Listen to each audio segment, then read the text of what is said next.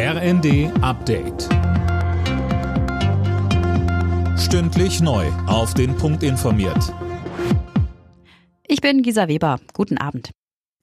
In Deutschland fehlen weiter massiv Sozialwohnungen. Laut einer aktuellen Studie im Auftrag des Bündnisses Soziales Wohnen sind es 910.000. Das Bündnis, zu dem unter anderem der Deutsche Mieterbund gehört, fordert 50 Milliarden Euro für den sozialen Wohnungsbau. Mieterbund-Präsident Lukas Siebenkotten sagt.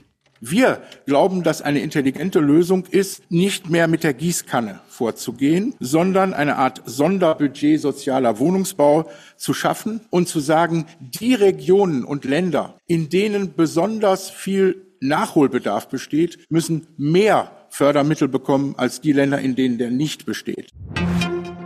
Bundesgesundheitsminister Karl Lauterbach will die Notfallversorgung in Deutschland verbessern. Er hat heute seine Reformpläne dazu vorgestellt. Im Kern sollen Notfallnummern vernetzt und so unnötige Rettungsdiensteinsätze verhindert werden. Außerdem will Lauterbach auch den Rettungsdienst an sich reformieren.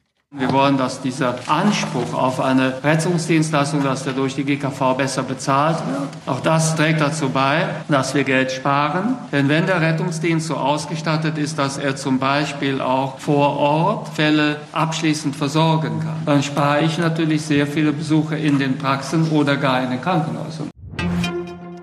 Belgiens Regierungschef de Croo hat die EU dazu aufgerufen, sich auf die Rückkehr von Donald Trump als US-Präsidenten vorzubereiten. Die EU müsse stärker, unabhängiger und selbstständiger werden, sagte er im Europaparlament.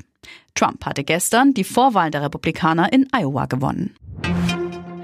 Der Winter ist zurück in Deutschland und es wird ungemütlich. Vom Saarland bis nach Nordbayern warnt der Deutsche Wetterdienst ab morgen früh vor extremem Glatteis.